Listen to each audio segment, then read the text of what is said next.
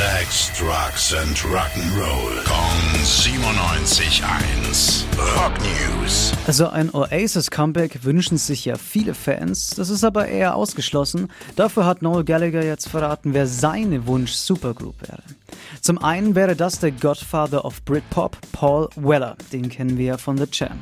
Außerdem dabei wäre John Marr, der in den 80ern The Smiths gegründet hat. Soweit so gut und an den Drums, ja, da fährt Noel groß auf. Paul McCartney und Ringo Starr sind da die zwei Auserwählten. Wäre natürlich schon eine Ansage, diese Combo. Dafür würde Noel Gallagher sogar ordentlich Schotter hinlegen. Rock News. Sex, Drugs and Rock'n'Roll. Kong 97.1.